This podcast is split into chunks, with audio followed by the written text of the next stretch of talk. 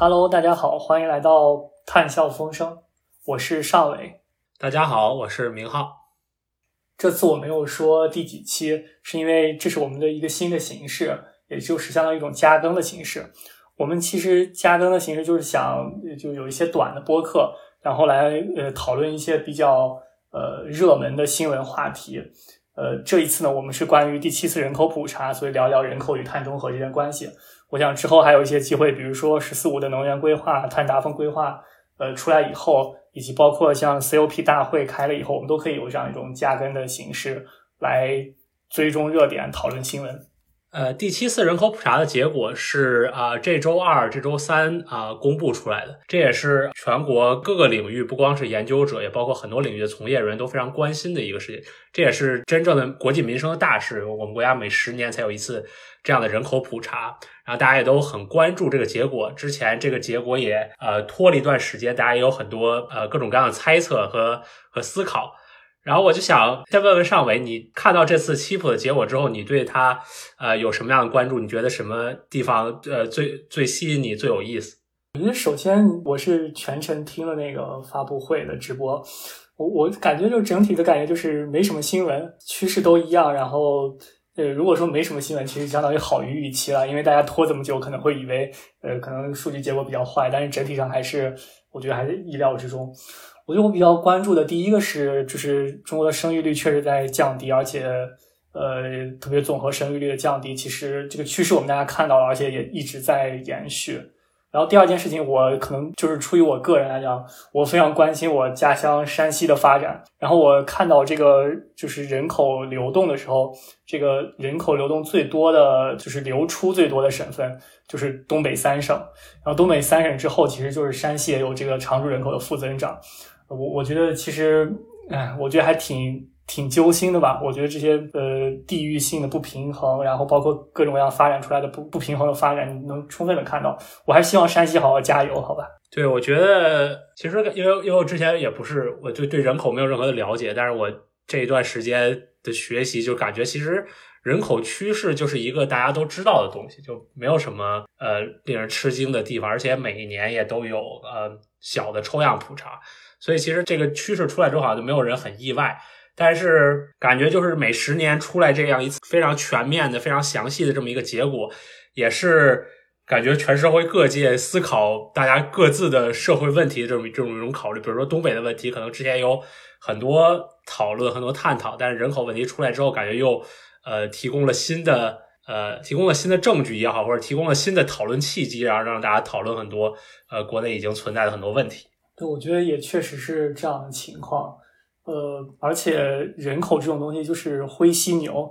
它就是可能你一年两年的变化感受不到，但是十年二十年却真的是非常快速的变化。有时候可能，呃，就是你容易高估一年两年的走势，但是很容易低估这个十年二十年的变化。对，而且我觉得，呃，不管是在中国也好，还是在。全球也好，讨论人口问题，包括讨论人口政策，都是一个非常受争议的话题。呃，因为这不光是一个科学政策的问题，很多时候它是一个呃伦理、价值判断等方面问题，感觉是一个很复杂的问题。我们今天呢，就不去讨论那个非常广泛的人口政策，而把它拉到一个和我们非常密切相关的话题，就是人口与环境以及人口与中国碳中和的目标的发展。然后我们来讨论讨论这两者之间，呃，是到底有什么关系？我们第一部分呢，就先从最最宏观的角度考虑，就是人口和环境这两个东西对人类的社会、对人类发展都非常重要。因此，从人类社会的历史上。研究者也好，思想家也好，政治家也好，已经思考这些问题，思考了很长时间。所以，我们就想非常非常简单的，呃，从历史角度做一个梳理，看看历史上人们是怎么讨论这种问题，都有哪些非常流行过的观点。最最开始，大家最为关心的问题就是，呃，人口数量对环境究竟是是个什么影响？比如，人口越多，对环境是越好还是越不好？在这方面。呃，最为经典的也是大家相对熟知的研究者是英国的人口学家马尔萨斯。呃，他在一七九八年写了《人口学原理》。呃，他的逻辑非常简单，因为人口的增长是指数型增长的，但是食物食物的生产是线性增长，根据他的假设，因此总有一天人口增长的速度将会大幅超过食物增加的速度。而到了那一天之后，经过这个拐点，每个人所能够得到的人均的资源、人均的食物也就会不断减少，整个人类社会就会产生一种崩溃。这种崩溃会通过比如说瘟疫的形式发生，会通过饥荒的形式发生，会通过战争的形式发生，将会酿成非常巨大的灾难。呃，因此大家很多时候也把马尔萨斯一开始推动的这个观点称为呃所谓的马尔萨斯灾难，或者说有很多人称他是一个预言灾难的人。然后马尔萨斯最后落脚点就在于，呃，我们的人口需要控制，不能任由人口无限制的增长下去。呃，这是呃，我觉得我们今天讨论的起点，也是很多呃人会引用的这么一个非常经典的观点。对，我觉得这个还非常有意思，因为是一七九八年，也就是其实是在工业革命发生的前夜，而在那样一个时代，我觉得这确实是，我觉得可能中国古代也有这样的这种不同的改革，包括。呃，这个司马光和王安石辩论这个北宋改革的时候，呃，王安石说这个就是天下这个财政你是可以不给人民增加赋税而使天下呃这个财政富饶的。其实他的意思就是可能通过技术进步啊，包括一种财政手段啊，巧妙的获得更多的财富。然后司马光就会说，天下这个事物这个物有其数，不在公家就在民间。财富就这么多，我们只是考虑怎么去分配它。我觉得可能在那个中国古代那个时候，大家去思考的时候，可能确确实实因为生产力的发展非常非常慢，不会看到这种生产技术会非线性的快速增长。这个可能我觉得可能和时代有有关。当然，我们后来工业革命发生的事情完全颠覆了马尔萨斯呃当初的基本观点吧？可能。对，我觉得这非常有意思，因为马尔萨斯他的一个观点，或者说大家对他的一个批判，就是他没有考虑到生产力或者科技水平的这种非线性的增长，因为他的假设是食物生产，就某种程度上这就是科技的这个近似的这么一个变量，它是一个线性增长的过程。确实，站在工业革命的背景下，他不能够预想，他也不能理解这种呃科技的啊飞速的爆炸。但是接着马尔萨斯这个理论，这是非常有意思，就是在工业革命之后，就是在有一个非官方背景的这么一个精英组织，叫做罗马俱乐部。这个罗马俱乐部是在罗马成立的，然后它的成员呢，主要是前政府首脑，然后政治家、科学家，然后，然后他们在一九七二年出了一个非常非常有名的报告，叫做《增长的极限》。然后从现在来看呢，这也是有关于可持续发展、人类环境问题最畅销的出版物，总共卖出在全球卖出了三千万份。他们的观点其实跟马尔萨斯的观点啊非常类似，但是他们因为马尔萨斯主要在讨论食物增长问题，但是他们增长极限这个报告引入了呃环境这个这个变量，然后他们这个增长极限这个报告呢，简单来说，他们用非常非常简单电脑模型，这个模型里一共有五个变量，这五个变量分别是人口、食物的生产，然后工业化水平、污染和非可再生自然资源的消耗，比如说石油啊、煤矿啊、铁矿啊。然后他们进行这种这种模拟，然后他们的假设其实跟马尔萨斯完全一样，某种程度上就是人口是指数性增长，但是这种人们使用的这种科技水平或者这种生产力是线性增长。然后他们就发现跟马尔萨斯非常类似的结论：人类社会是不可能无限制的人口不能无限制增长下去的。然后他们发现，在二零三零年前后，呃，一九七二年这个增长趋势一直持续的话，到二零三零年整个世界就会崩溃，就是人口。就会超出这个地球所能承载的范围，然后他们也预言了类似于马尔萨斯预言那种，呃呃，包括饥荒啊，包括战争啊，非常灾难性的这种图景。然后他们最后得出的结论也是，我们需要限制人口增长。即使如如果是从看一九七二年到现在的这种社会生产力的变化，也有很大的呃变动。其实我他们的理论当然一个缺陷，肯定是他们从静态的角度去理解。这个地球生产是生产承载力或者人口承载力这样一个概念，对我觉得这个特别有意思。我自己在学习这个时候，就一方面我觉得在现在这个时代，二零二零年已经很少有人在说这种观点，尤其是在气候变化这个大背景下，已经很少有人说我们现在最最重要要做的是限制人口的增长。大家一般现在讨论的重心都已经。转到了说我们要去进行减碳啊内容，我觉得这是一个，所以就在现在这已经不是一个很 popular 的观点。但是我觉得很神奇的是，在一九七二年，然后包括之前在一九六八年，有一个 Stanford 的教授他还健在，叫做这个 Paul 呃 Eric 呃，他写了一个很有名的书叫 Population Bomb 人口的这个炸弹，然后也是在当时非常非常受欢迎。就是当时他们担心的主要问题就是印度，包括中国这样的国家，人口再这样持续增长下去，这些国家能不能够养活他们自己的人口？就当时都是这个得到了很多呃关注，媒体的关注，政界的关注，包括呃美国总统尼克松，他也当时公开的呃曾经推动过类似的这种这种观点，就是在在可能在。就是五十年前，这是一个非常流行观点。可能五十年后，因为科技的进步，这已经我们已经完全不再考虑这种问题。我我我突然想到，就是即使在今天，我觉得。很多人会讨论非洲的人口增长，因为如果你看到，如果从今天看那个大家的这种对人口的预测来讲，主要的人口增长都在非洲。然后呢，很多人就会说，如果非洲这样的话，生育率一直持续这么高的话，其实也会有一些困难和挑战。我我觉得这其实是一个非常经典的问题，就是人口政政策是一种环境政策。是对，我觉得就是人口政策，它可能本身还是引来了非常多的争议。呃，我觉得就是刚才我还觉得还有一个有意思的地方，就是关于这个科技的问题，就可能多说一点是刚才没有说，就是为什么当时一九七零年当时预测，比如说二零三零年全球会崩溃，显然现在二零三零年没有崩溃。然后包括这个呃，这个 Ehrlich 有一个非常著名的预测，呃，他说二零零零年英国这个国家就不会存在了，这是他一九七零年做的预测。啊，当然，现在大家发现英国这个国家还是存在的。这个五十年前做的这个预言没有成成真的主要原因，是因为呃农业科技技术的飞速发展，在全球范围内，我们叫所谓的这个呃 green technology boom 或者 green revolution，就是绿色革命，就是这个同样的一亩地可以养活的人口大幅度的增加了。基于这种情况，我觉得现在就有两派观点，多数思考这个人口、环境、科技的问题，可能是所谓乐观派，在五十年前我们找到了。当时的这个解决办法就是我们，比如说是化肥也好啊，农业机械化也好啊，包括育种技术的革新也好，可能在未来如果人口问题哪一天又成为问题了，可能到时候我们也会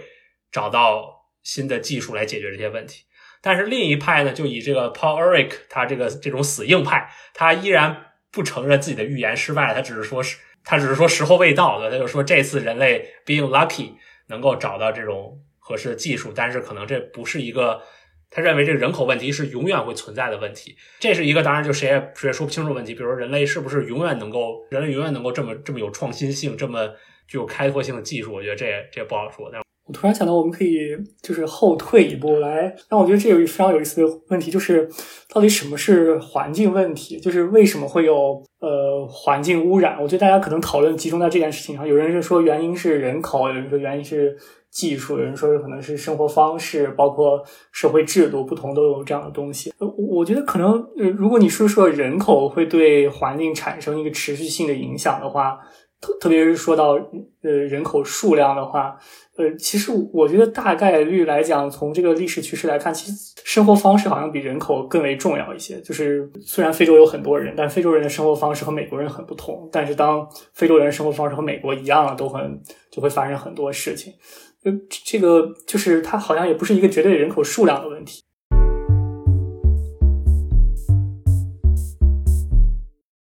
然后我觉得还有一点，我们可以在这一部分聊，就是其实不光除了人口的这种绝对增长以外，呃，还有一些人口的结构性变动非常重要。呃，比方说是从呃时间上来呃呃呃来讲，比方说人口有老龄化的变动，然后包括结婚不结婚，人口这个每户数。单位户数人口的这样一个变化，然后可能从空间上来讲，还有一些从农村到城市的迁徙，包括从这个呃呃，就是不同的地方，从西部到东部沿海，包括不同的地方这种迁徙。其实呃，从这个角度来讲，呃，他们的影响可能对我们未来的碳减排有呃，就更不光只是人口增长那样一个总量的影响。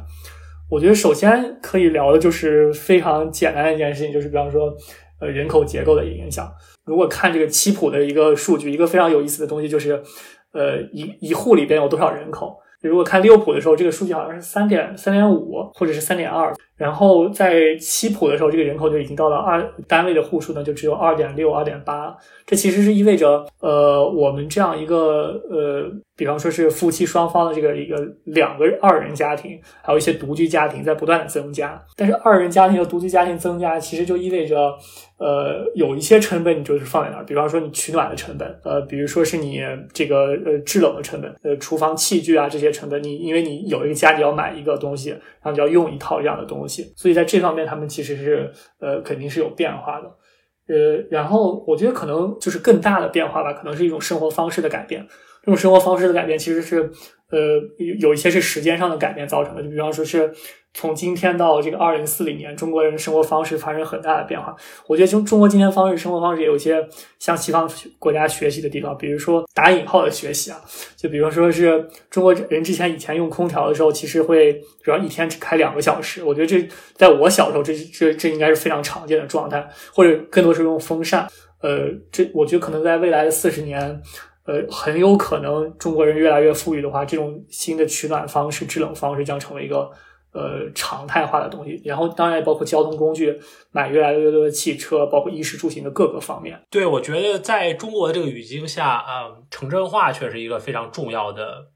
呃驱动因素。但我觉得它是两方面，对吧？一方面可能从碳排放的角度来说，也许在农村，我这个或者在相对落后地区，人们生活的方式，呃，产生的碳排放相对少。那么这些人当他们迁居到城市之后，他们的人均碳排放可能会增加，对？但我觉得另一方面，这也是城市化的这个本质属性，就是城市化就是将很多的人集中在了很少的地方，这样的话，整个资源的分配，包括这些大家人员之间的交流，就会变得非常的高效。那么，当我们未来要要把把我们的碳排放降到一个很低的水平，可能因为大家有了城市这种组织形式。做这个事情也会相对容易一些，所以我觉得，呃，城镇化对于碳排放的影响可能也是呃双方面。对，关键是要看哪方面更加重要。这当然也涉及到，比方我们城市怎么发展，然后也包括是哪些人转移到了城市之中。呃，就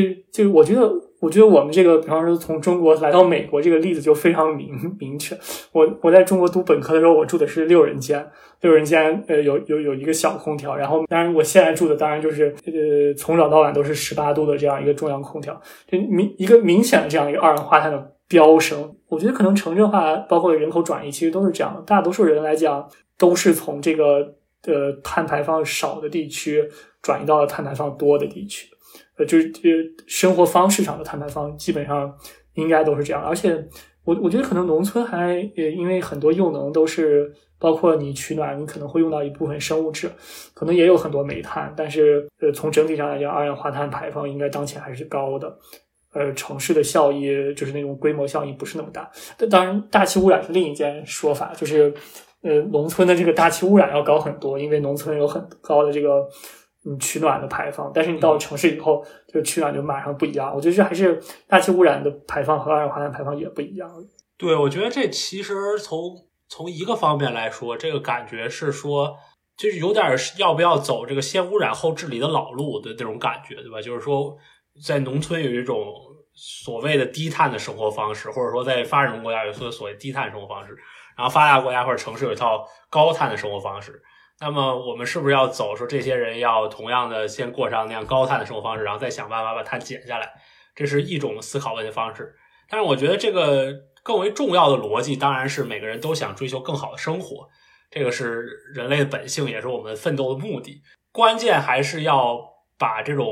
更为有效的，比如城市这种生活方式，把它的环境影响怎么能降下来，然后在不牺牲大家生活质量的前提下，感觉这是一个呃更为重要的方面。呃，然后还有一个很有意思的话题，就是呃，我觉得也有很多人去聊这个话题，叫碳排放的不平等，可能就是城乡不平等啊，或者是呃，包括不同阶层的不平等。就是因为我我觉得这也是刚才我们聊那个技术和这个生活方式变化的两个不同影响的地方，就是就可可以很自然的想到这些富裕群体，他们会用这个，他们可能会有更多的汽车，但他们的汽车的效率呢，会比那个穷人更高一些。排放的绝对量虽然高，但是呃，可能排放的这种呃，就是单位的这种相对量可能会少一些。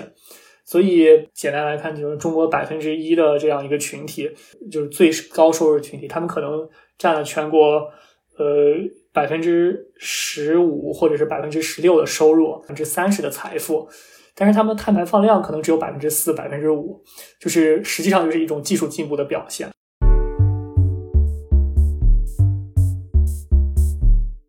那最后这一部分呢，我们就来讨论这个人口与气候这个方程式的另一方面，是吧？我们刚才一直讨论的都是呃人口数量，包括人口结构对气候的影响。我们这一部分就来简单的讨论一下气候对人口的影响，这也是一个现在啊非常重要、非常热门，而且非常棘手的问题，因为这个问题已经发生了。这个问题呃最大的或者冲突点最最强烈的一种表现方式，就是所谓的气候迁徙。地球的温度在不断的升高，然后包括气候在变化，极端天气在不断的产生。很多之前人们所生活的那个地方，随着因为气候的变化，已经变得不再适合啊人们居住。然后我们这里呃找到了去年发表的一项研究，这个研究看的是一个非常大的尺度，在几千年以来适于人们居住的这么一个温度环境，其实是一个非常窄、非常有局限性的温度环境。大量的人口居住在年均温度在十一到十五摄氏度的地方，离开这个。温度区间之后，人们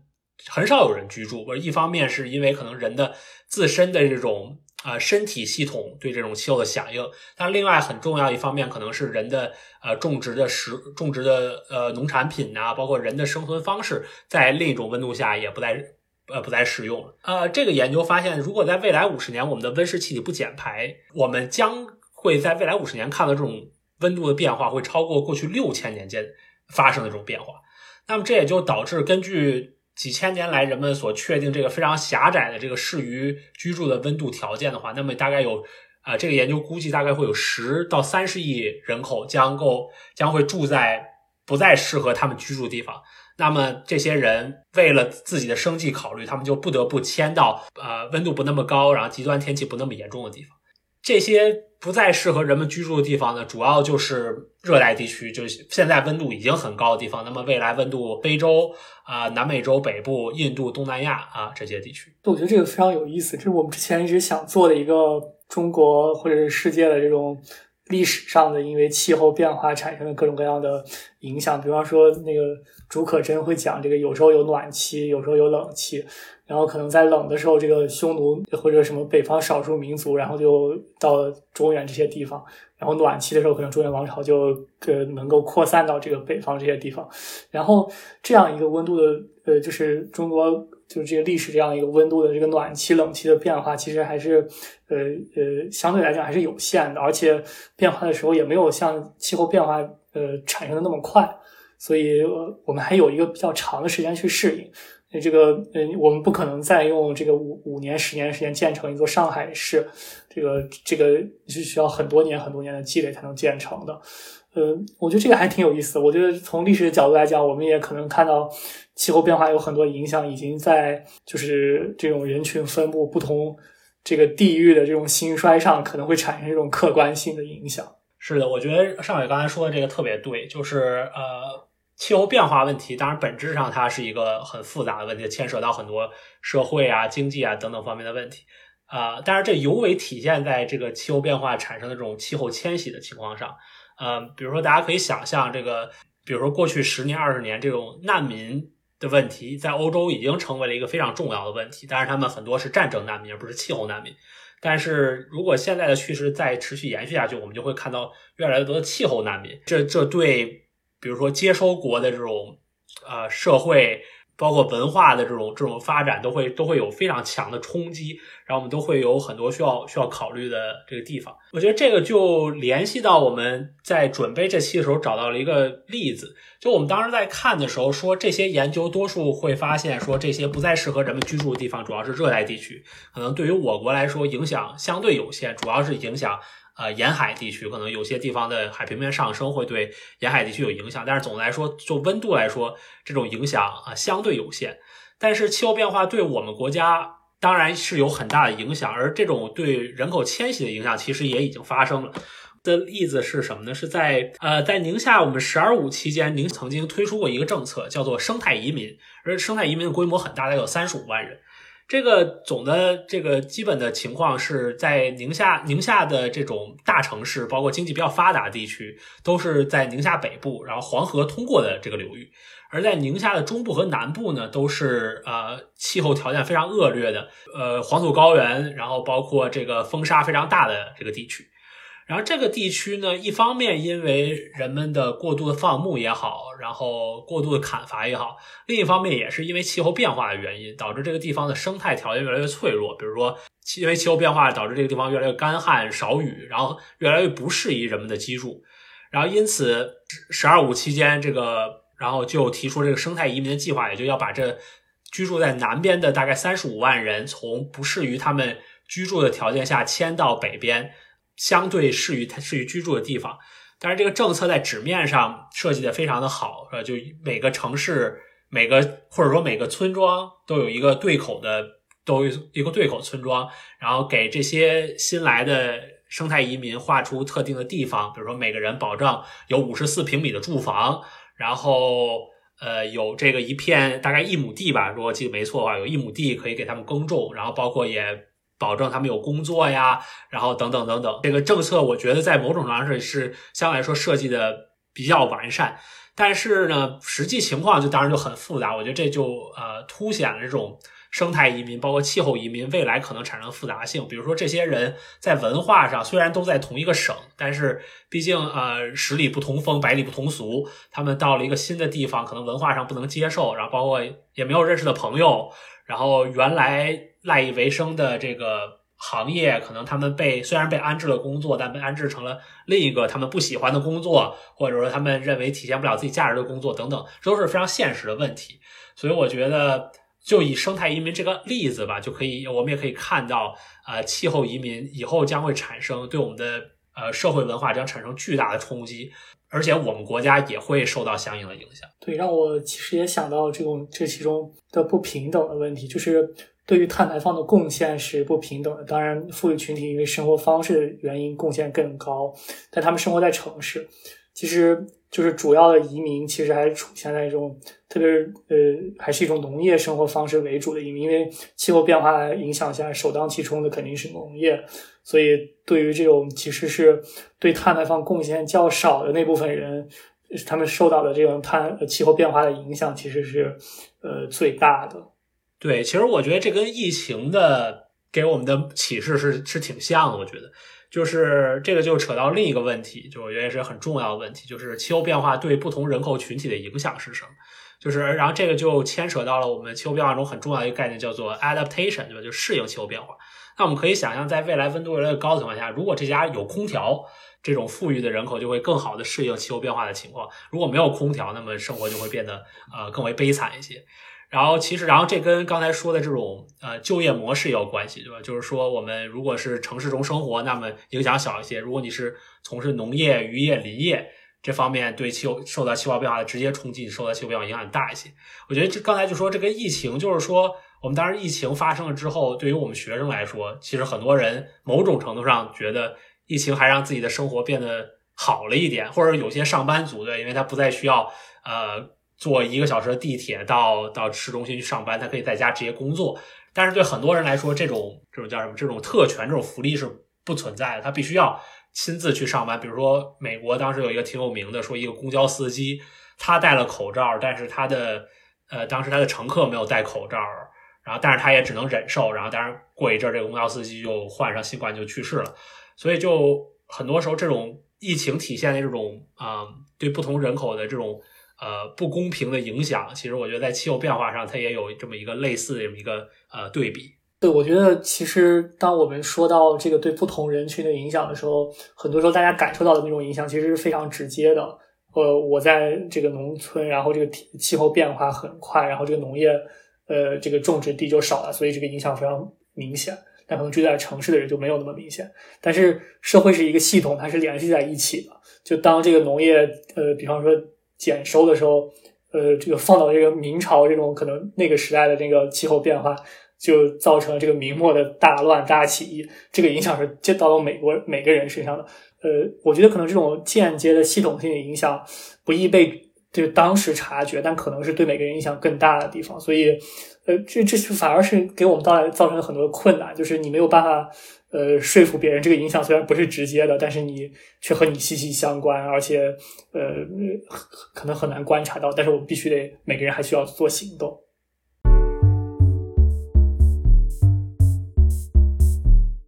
那我们就把这一期就是做个总结吧。我们觉得我们这一期其实加更，也就主要聊一些观点性，呃，更多的是一种新闻评论上的东西。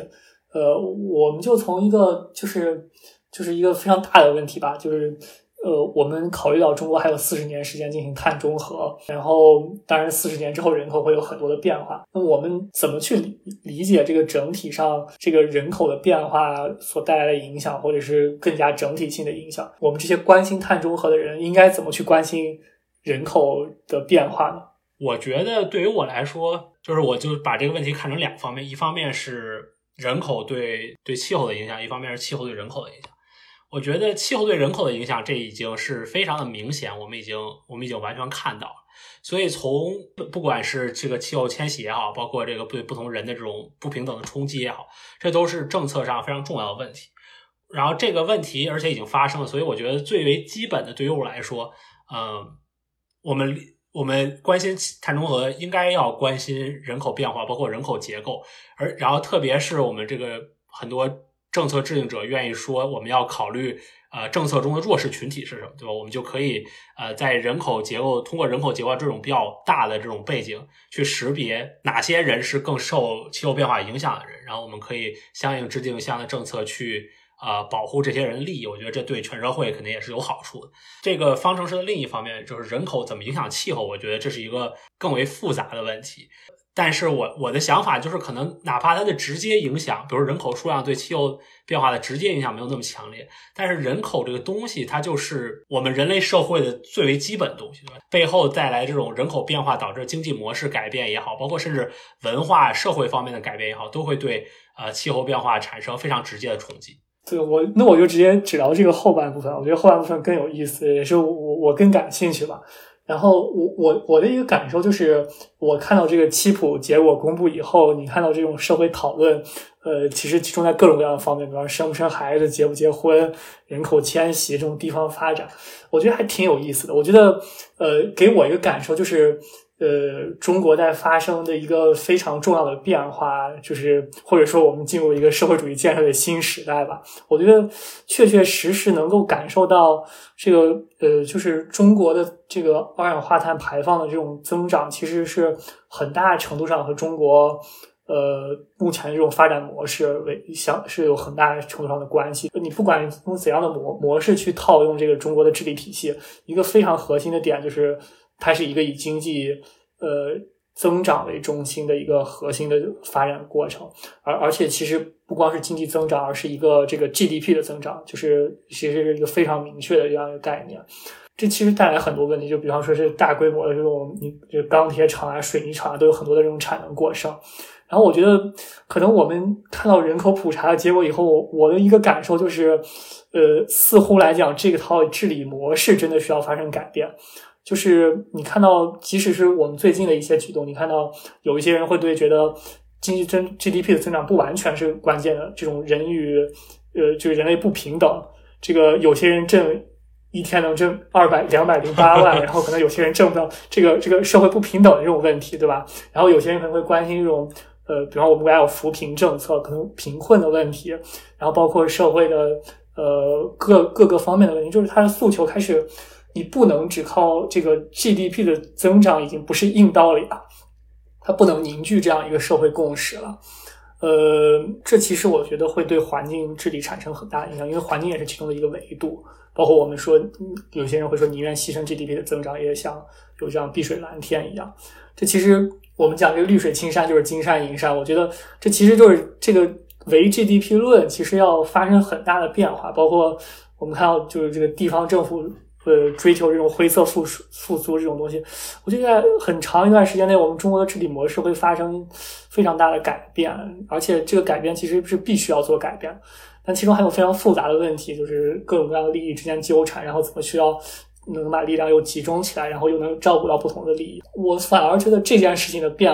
变化将对碳中和产生一个非常深刻的影响。我也觉得这个期待我们国家能有更好的这种治理模式，然后呃，这也是我们值得研究和探讨的一个课题。是的，而且在很多方面，我们国家这种治理模式已经在发生或多或少的改变，所以也是很值得我们期待的。